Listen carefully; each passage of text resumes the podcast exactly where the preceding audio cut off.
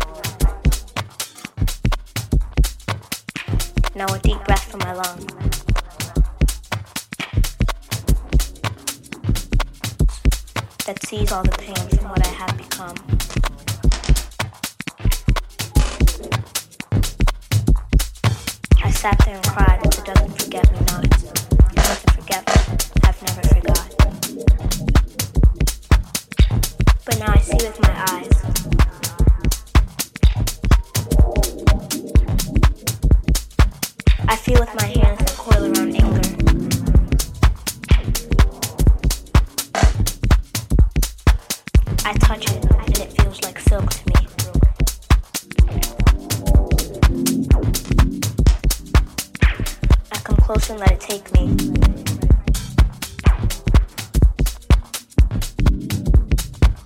It invites me with that evil sound. I love it, so I embrace it. I become the insecure magma I criticize, not oblige, and that I never wanted to be me. I still kiss it, and to me it smells good.